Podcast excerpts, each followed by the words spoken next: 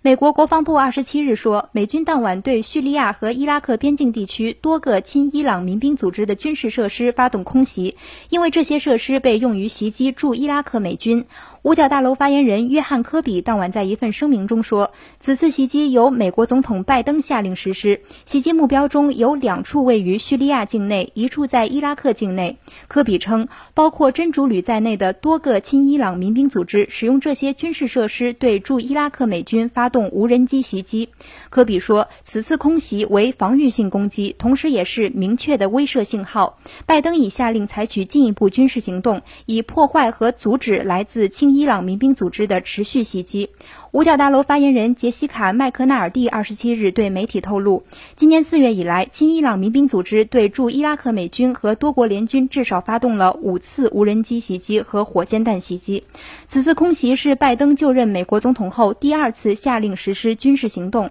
今年二月底，美军对位于叙利亚东部的亲伊朗民兵组织目标发动空袭，摧毁多处设施。新华社记者美国华盛顿报道。